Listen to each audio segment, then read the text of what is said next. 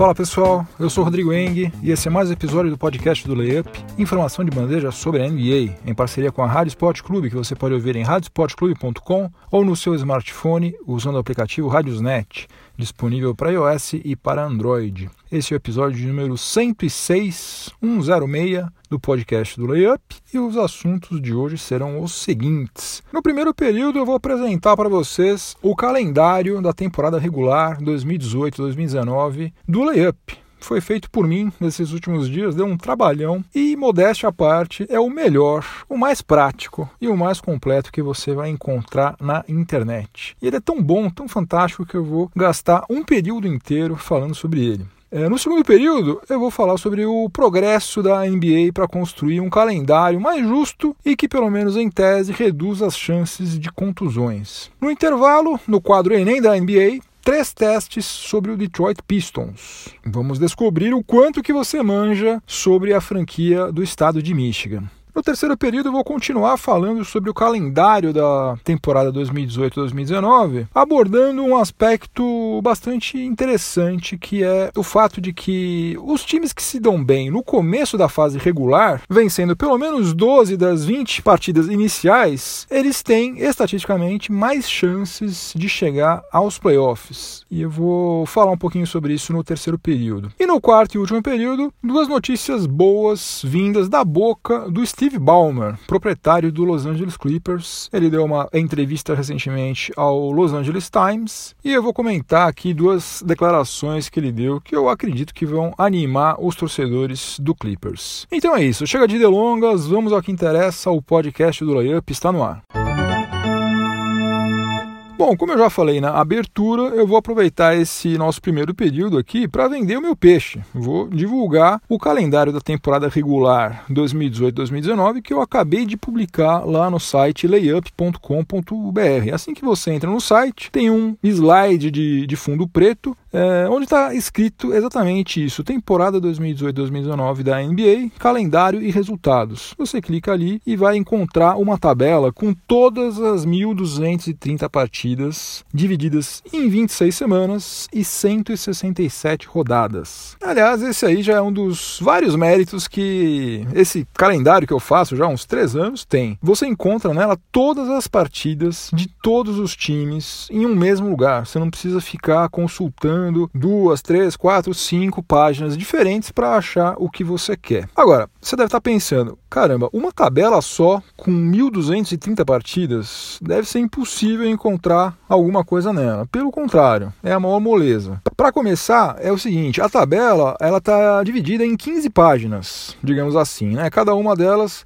tem 82 partidas. Você pode navegar pela tabela inteira clicando em próximo e anterior no canto inferior direito. Então, se você quiser, você pode passar por todas essas 15 páginas, navegar e ver todas as 1230 partidas. Agora, esse é o número de partidas que são exibidas por página não foi escolhido por acaso, né? Mas porque cada franquia realiza exatamente 82 partidas ao longo da fase regular. Então, Suponha que você é um torcedor do Toronto Raptors, tá animadão com a contratação do Kawhi Leonard e não tá nem aí para o que vai acontecer com o resto da NBA. Você só quer saber do seu time. Bom, no topo superior direito da tabela tem um campo para você pesquisar e filtrar o que vai ser exibido. Então, se você digitar lá Toronto ou Raptors, tanto faz, pode ser uma coisa ou outra, automaticamente só vai aparecer na tabela as 82 partidas do Toronto Raptors, com a data, horário, se o jogo eventualmente vai ser transmitido ao vivo por alguma emissora, o número de jogos que o Toronto Raptors vai fazer contra cada um dos seus 29 adversários. Aliás, isso aí foi um upgrade que eu dei no calendário desse ano em relação ao do ano passado. Eu incluí uma coluna chamada CD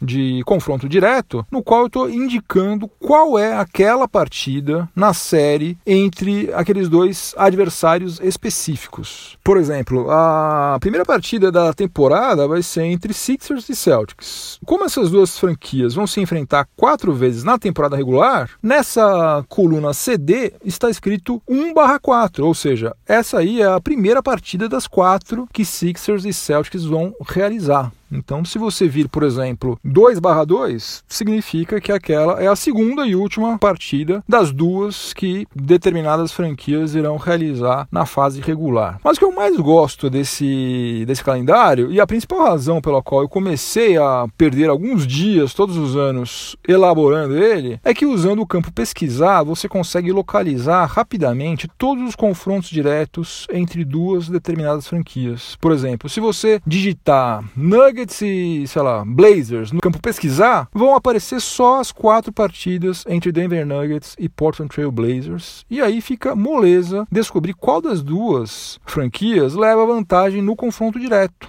O que é particularmente importante a gente saber na reta final da temporada regular, né? Enfim, eu estou aqui vendendo meu peixe, mas é porque é um peixe especial, um peixe distinto, único, que você não encontra em outros mares, em outros rios ou em outras lagoas, só no layup.com.br. E eu vou ser muito sincero, eu gostaria que alguém fizesse isso, que não fosse eu. eu. Gostaria que a ESPN fizesse isso, que a própria NBA fizesse isso, mas eles não fazem. Então, como eles não fazem, tô eu aqui de novo fazendo e dá um trabalho miserável para fazer e mais ainda para atualizar, né? Durante os quase seis meses que duram a fase regular. Mas enfim, já que eu vou fazer mesmo, já que está aí, vale a pena compartilhar. Salve aí no seu navegador de internet para você consultar a hora que você quiser, porque até o dia 10 de abril de 2019 tem muito chão pela frente e certamente você vai querer consultá-la várias vezes nos próximos meses. Aí outra coisa, assim que a programação da ESPN e do Sport TV for divulgada, daí o calendário vai ser atualizado com as partidas que essas duas emissoras irão transmitir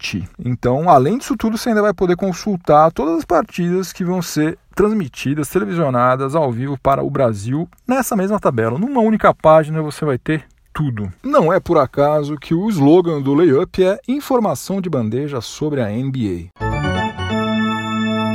No segundo período do podcast do Layup, em parceria com a Rádio Sport Clube, eu vou comentar alguns números que o John Schumann, jornalista que escreve no site da NBA norte-americana, divulgou num artigo publicado no site da própria NBA recentemente e que são números extremamente animadores para quem se preocupa com a qualidade do, do basquete que é praticado na liga e também com a igualdade de condições das 30 franquias que disputam o título todo ano. O primeiro número diz respeito a diminuição dos back-to-backs. E o que, que são os back-to-backs, para quem não sabe? Nesse caso aqui, específico, são partidas realizadas em dias consecutivos. Essa expressão back-to-back, ela pode ser usada para qualquer coisa que tenha sido feita ou que tenha acontecido de forma consecutiva. Agora, nesse caso, especificamente, a gente está falando sobre partidas disputadas em dois dias seguidos. Quando qualquer time joga dois dias seguidos, isso é uma coisa relativamente comum na NBA, nós falamos em back-to-back. E olha só como a coisa melhorou. Em 2014 e 2015, cada franquia realizou, em média, né, 19,3 back-to-backs. Esse número aí vem caindo gradativamente e na próxima temporada vai ser 13,3 back-to-backs. Ou seja, apenas 16,2% das partidas da temporada regular serão back-to-backs. Com menos partidas consecutivas, pelo menos em tese, o risco de contusões graves cai bastante, né? Na prática a gente não viu isso acontecer na temporada passada, né? Até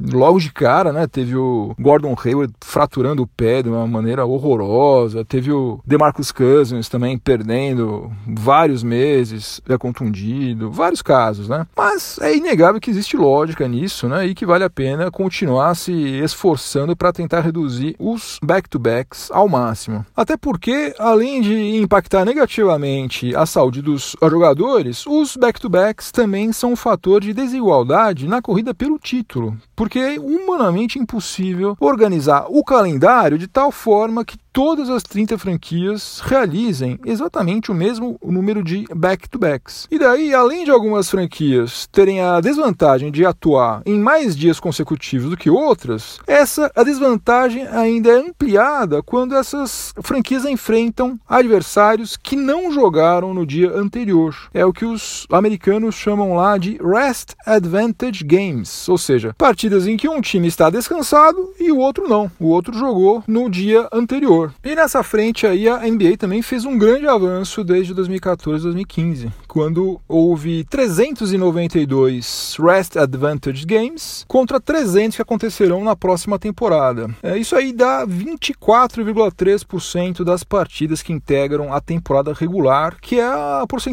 mais baixa nos últimos 22 anos, pelo menos. Agora, daqui para frente vai ficar cada vez mais difícil a NBA fazer avanços significativos em relação a essas duas frentes, né, aos back-to-backs e aos Rest Advantage Games, simplesmente porque não existem mais datas nas quais a NBA pode distribuir as partidas. Em 2018 2019, a temporada vai começar no dia 16 de outubro e vai terminar no dia 10 de abril. Nesse intervalo aí, nós só não vamos ter rodadas no dia 22 de novembro, que é o, o feriado de Thanksgiving, né, o dia de ação de graças, no dia 24 de dezembro, véspera do, do Natal, no All-Star Break, que vai ser entre os dias 15 e 20 de fevereiro, e no dia 8 de abril. Ou seja, a não ser que a temporada regular comece ainda mais cedo ou termine mais tarde, ou que as pessoas e os softwares que organizam o calendário da NBA façam algum tipo de milagre, não tem muito mais para onde correr. Vai ser mais ou menos isso daqui para frente. Antes de terminar esse período aqui, vou responder uma pergunta que o Jamerson Tiossi fez lá no SoundCloud. Ele ficou surpreso com as partidas que foram escolhidas para as datas especiais do calendário de 2018 e 2019, né? É, Natal e o feriado de Martin Luther King. Ele achava que os times que tinham feito as finais da temporada anterior necessariamente se enfrentariam em pelo menos uma dessas duas datas aí. Então, Chelsea, até onde eu sei, não existe nenhuma regra sobre isso. A única regra que a NBA segue é a regra do dinheiro. Eles colocam na tela o jogo que vai render mais audiência e, consequentemente, mais dólares. Né? Coincidentemente, nos últimos três anos, além de terem sido os finalistas, Cavaliers e Warriors reuniam a essência do que o grosso do público que acompanha a liga queria ver. Né? De um lado, o melhor time da atualidade, e um dos melhores, se não for o melhor de todos os tempos, e do outro lado, o melhor jogador da atualidade e certamente um dos melhores de todos os tempos. Agora, sem o LeBron James, o Cavaliers não gera nem a metade do interesse que gerava antes, né? Então, naturalmente, acabou sendo limado aí dessas datas especiais aí do calendário da NBA. Obrigado pela sua pergunta, Tchossi, abração, continue ouvindo aí o layup e se tiver mais dúvidas, mais questões, é só mandar que na medida do possível eu respondo. Aliás, quem tiver dúvidas, sugestões, críticas, quiser desabafar, é só entrar lá no site do leep.com.br, na página de contato, me manda uma mensagem lá que ela certamente vai ser lida.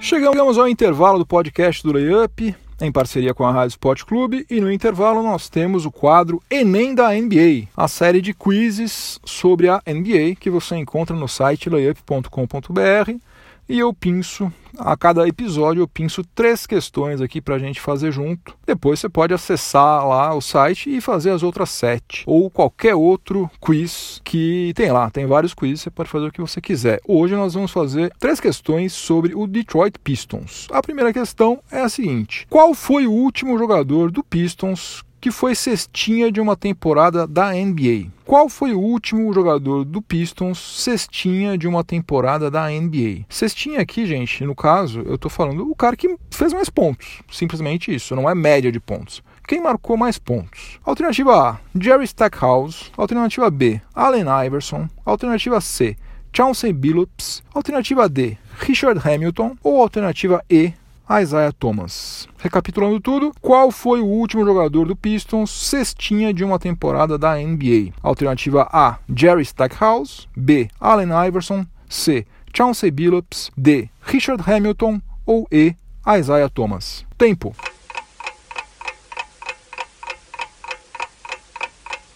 Jerry Stackhouse, alternativa A, ele foi o cestinha da temporada 2000-2001 ao marcar 2.380 pontos o que deu uma média aí de 29,8 pontos por partida. Jogava pouco, né, Jerry Stackhouse.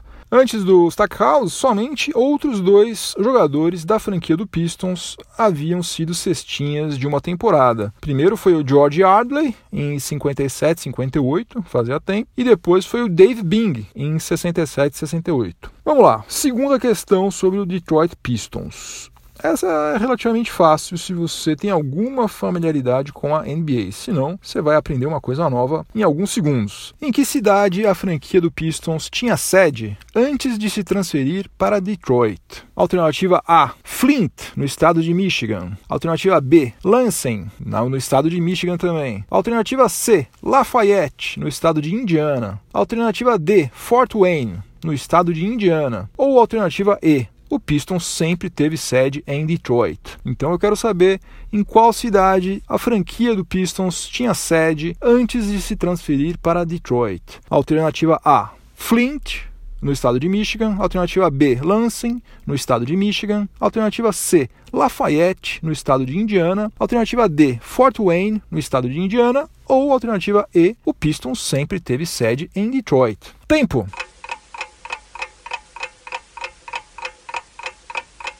A alternativa correta era a alternativa D, Fort Wayne, no estado de Indiana. Entre 1941, que foi o ano em que a franquia foi fundada, e 1957, o Pistons teve sede na cidade de Fort Wayne, que é uma cidade pequena, né? Uma cidade que tinha cerca de 130 mil habitantes e daí eles resolveram ir para um outro mercado, mercado consumidor maior, onde eles conseguiriam faturar mais. Terceira e última questão de hoje sobre a franquia do Pistons. O Pistons chegou a duas finais consecutivas da NBA na década passada. Uma em 2004, quando conquistou seu último título, e outra em 2005, quando foi derrotado pelo San Antonio Spurs em uma série disputadíssima, decidida em sete partidas. Eu quero saber quem era o técnico do Pistons nessas duas decisões. Alternativa A: Alvin Gentry. Alternativa B: Chuck Daly. Alternativa C: Flip Saunders. Alternativa D: Larry Brown. Ou alternativa E: Rick Carlisle. Resumindo bem, eu quero saber quem foi o técnico do Detroit Pistons nas duas últimas finais que a franquia disputou. Em 2004, quando foi campeã, e em 2005, quando perdeu o título para o San Antonio Spurs. Alternativa A, Alvin Gentry. Alternativa B, Chuck Daly. Alternativa C, Flip Saunders. Alternativa D, Larry Brown. Ou alternativa E, Rick Carlisle. Tempo!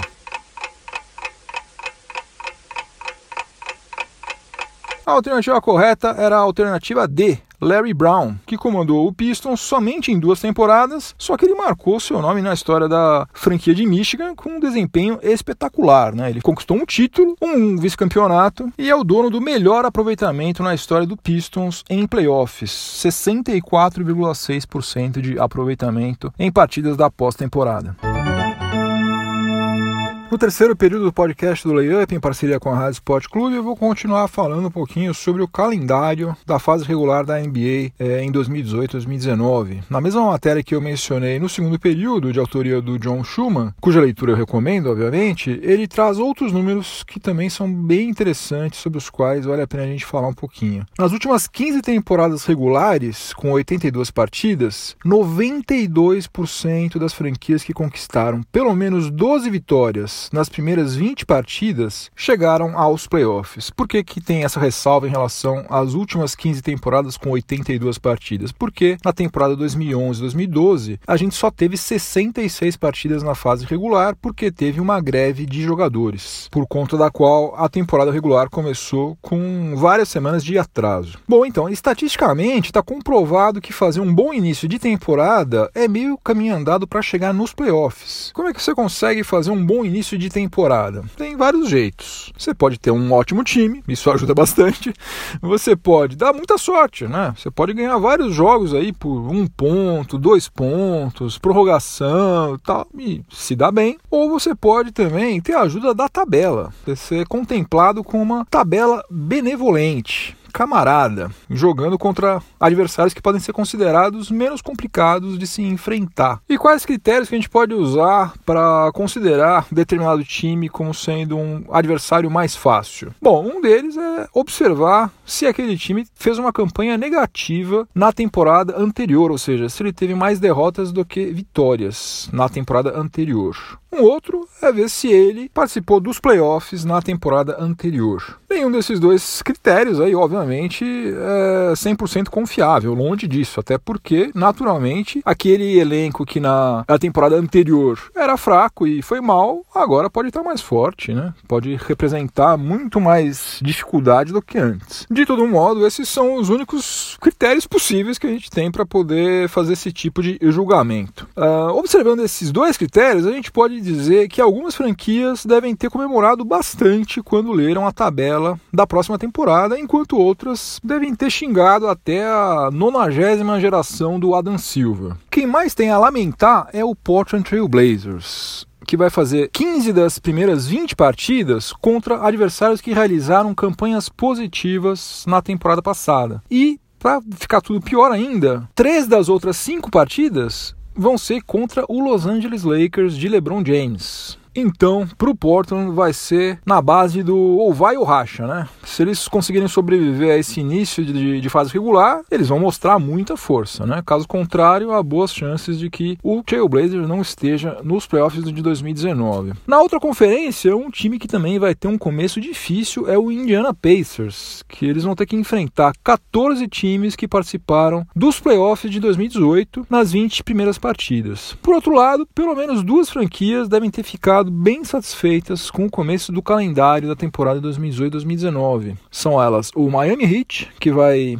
disputar nove dos seus primeiros 20 jogos fora de casa, só que somente seis desses nove jogos vão ser contra franquias que participaram dos playoffs de 2018. E além disso, o que talvez seja o mais interessante, oito das primeiras 20 partidas do Heat vão ser contra os nove times que não conseguiram vencer nem ao menos 30 partidas na temporada passada. Oh, que sopa no mel, hein? E o Philadelphia 76ers também deve ter esfregado as mãos quando conferiu a tabela da próxima temporada, porque eles vão fazer sete das 20 primeiras partidas contra times que venceram menos do que 30 jogos na temporada passada. E tem outra coisa também que é bem interessante para eles eles não vão jogar na altitude, ou seja, nem em Denver, nem em Salt Lake City, né, contra o Jazz, e também não vão fazer nenhuma partida no fuso horário do Pacífico até o dia 28 de dezembro. Com isso, então, os Sixers têm todas as condições do mundo de já começar a temporada ganhando várias partidas e já começando a trilhar o seu caminho para chegar nos playoffs de 2019, né?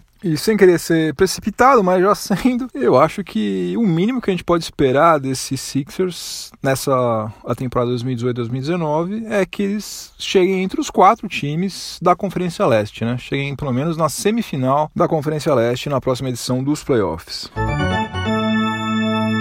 No quarto e último período do podcast do Layup, em parceria com a Rádio Sport Clube, eu vou falar um pouquinho sobre o Los Angeles Clippers, porque o Steve Ballmer, proprietário da franquia californiana, ele deu uma entrevista para o jornal Los Angeles Times, na qual ele fez duas afirmações que eu acho que devem ter agradado bastante os torcedores do Clippers. Eu, pelo menos, ficaria muito feliz se eu torcesse para o Clippers e ouvisse Steve Ballmer dizer as coisas que ele disse. A primeira delas foi que a franquia vai construir, a qualquer custo, uma arena própria em Inglewood. Inglewood é uma cidadezinha pequena na região metropolitana de Los Angeles. Mais ou menos como se fosse mal comparando Guarulhos e São Paulo. É praticamente juntos, você não sabe onde que acaba uma inicia outra. E aliás, quem é da minha, minha geração se lembra muito bem que o Los Angeles Lakers mandava os seus jogos no lendário Fórum de Inglewood. Aliás, tem um show do Led Zeppelin que foi gravado lá, um, um bootleg que é fantástico no fórum de Inglewood. Mas enfim, isso já é uma outra história. Ou seja, é só uma questão de tempo para que o Los Angeles Clippers tenha a sua casa própria, né? Coisa que o Lakers, por exemplo, não tem, né? Como vocês sabem, o Los Angeles Kings, que é um time lá da NHL, o Clippers e o Lakers dividem o Staples Center desde 1999. E realmente para uma franquia que está em Los Angeles desde 1984 e ainda não conseguiu criar uma identidade própria, eu acho que ter uma casa seria ótimo, né? seria um, ótimo começo. A outra afirmação categórica que o Steve Ballmer fez e que eu considero ainda mais animadora é que apesar de ter perdido o Chris Paul, perdido o Blake Griffin e o DeAndre Jordan, que é o trio que era a alma do Los Angeles Clippers. Sem dúvida alguma, são três dos melhores jogadores de todos os tempos na história da franquia. Uh, o Steve Ballmer falou que não faz parte dos planos do Clippers praticar o famigerado tanking para se reerguer. Né? Quem acompanha aqui o podcast sabe que eu abomino esse tanque aí sistemático em três, quatro temporadas seguidas, né? como os que foram praticados recentemente pelo Sixers e pelo meu Lakers. Né? Para mim é um misto de preguiça com incompetência, é, somando ainda uma falta de respeito para com os torcedores. acho péssimo esse, esse tanking. Tanking é, eventual. Ah, essa temporada aqui nós vamos tancar porque a situação está especialmente complicada complicada, vai valer a pena, porque a gente vai, sei lá, draftar o Tim Duncan ano que vem e tal. Aí tudo bem. Agora você ficar 3, 4 anos só levando couro é demais. Isso aí eu acho péssimo. Então, palmas para o Steve Ballmer. Tomara que ele cumpra o que ele está afirmando agora. E um sinal de que aparentemente ele está mesmo decidido a não tancar foi o que aconteceu com o Bruce Bowen, o ex-jogador da NBA, tricampeão pelo San Antonio Spurs e que era como comentarista da Fox Sports em partidas do Los Angeles Clippers. Ele foi dispensado pela Fox depois de fazer algumas críticas ao comportamento do Kawhi Leonard. Apesar de ser funcionário da Fox, a opinião das franquias pesa, né? E provavelmente o próprio Steve Ballmer deve ter pedido a cabeça do Bruce Bowen. E por que cargas d'água o Steve Ballmer está tão preocupado com o que um comentarista estaria falando sobre Kawhi Leonard? Pelo seguinte, porque ele quer deixar claro para o Kawhi Leonard que a franquia está do lado dele, né? O Kawhi Leonard está sofrendo crítica para tudo quanto é lado, né? Um tiroteio em cima dele, ele deu razão para isso. Então tem muita gente há vários meses criticando pesadamente Kawhi Leonard e o Steve Ballmer quis deixar claro o seguinte: olha, Kawhi, de nossa parte aqui tá tudo beleza, nós estamos 100% com você. Então lembra bem da gente em julho de 2019 quando você virar free agent. Lembra que mandamos Bruce Bowen passar no RH por sua causa para defender você. Vamos ver se essa estratégia aí vai ter algum peso, né? Se ele vai levar isso aí em é consideração, mas de toda maneira é um forte indício de que o Los Angeles Clippers realmente não está interessado em se tornar um saco de pancadas. Quer permanecer relevante a ponto de já estar considerando no ano que vem, quem sabe, contratar um dos melhores jogadores da liga. Fim de jogo, acabou mais um episódio do podcast do Layup. Antes de eu ir embora, vou deixar minha trilha sonora para o final de semana, que dessa vez vai ser a música Chain of Fools, música de autoria do Don Covey e que fez sucesso na voz da Aretha Franklin, rainha da soul music, que faleceu nesse dia 16 de agosto, aos 76 anos de idade. Essa Chain of Fools, ela foi lançada como um single em 1967 e depois ela ganhou vários covers de muita gente boa. Uh, ouça primeiro a original, obviamente, com a Aretha Franklin, mas depois também ouça a versão cover, né, que faz parte da trilha sonora do filme The Commitments, de 1991, com a Karen Coleman nos vocais, que é sensacional. Aliás, esse filme e o resto dessa trilha sonora aí são maravilhosos. Se você estiver ouvindo este episódio em alguma plataforma de podcast, aproveite para avaliar positivamente o podcast do Layup, me dá uma força. E se você estiver ouvindo na Rádio Sport Clube, continue sintonizado por aí que vem mais informação esportiva de qualidade na sequência. Um ótimo final de semana para todo mundo, muito juízo. Voltem todos inteiros e inteiras para casa. Semana que vem tem mais. Um abração, tchau, tchau.